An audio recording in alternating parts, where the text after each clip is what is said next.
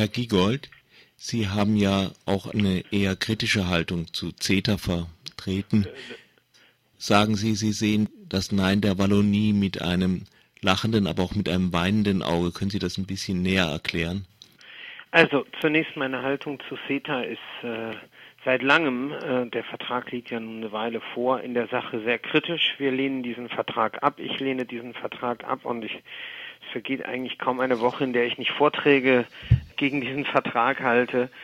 Das ändert aber nichts daran, dass wenn wir in Europa Entscheidungen treffen, und zwar im Bereich der europäischen Zuständigkeit, dass es äh, ein schlechtes Licht auf Europa und seine Handlungsfähigkeit wirft, wenn eine Region, also ein, eine Teilregion eines von 28 Staaten, den gesamten Entscheidungsprozess aufhalten kann.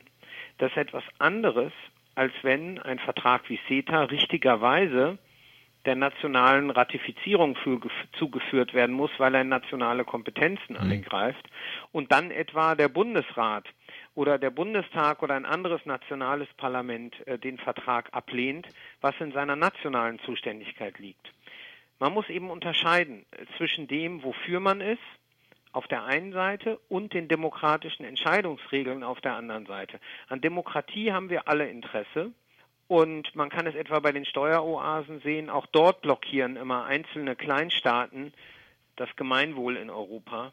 Und ähm, von demokratischen Regeln profitieren wir am Schluss. Und äh, deshalb finde ich nicht, dass CETA-Kritiker sich jetzt einfach nur freuen können. Und deshalb sage ich, ich habe da ein lachendes und ein weinendes Auge, wenn ich in die Wallonie schaue. Nun sind ja die Regionen von dem Vertrag auch betroffen. Das ist richtig und deshalb können Sie im Rahmen der nationalen Zuständigkeit darüber auch entscheiden.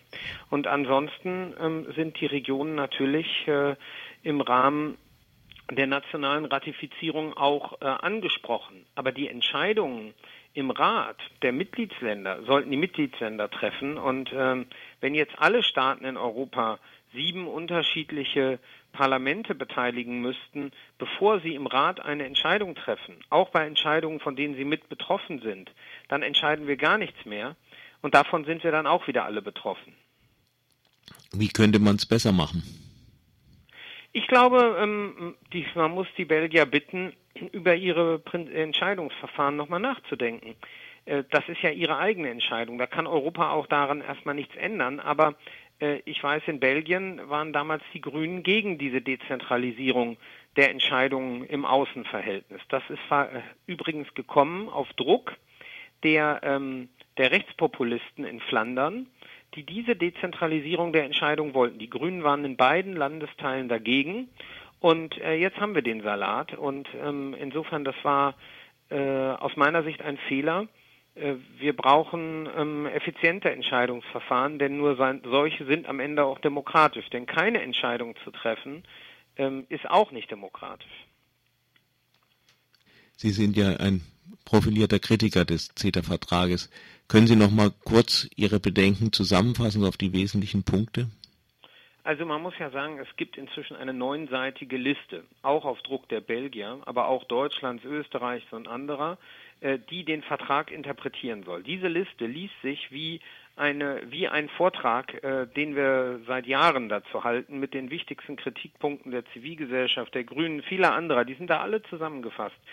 Ähm, das äh, zeigt erstmal, dass der Vertrag tatsächlich tief in Rechtsstaatlichkeit und Demokratie eingreift.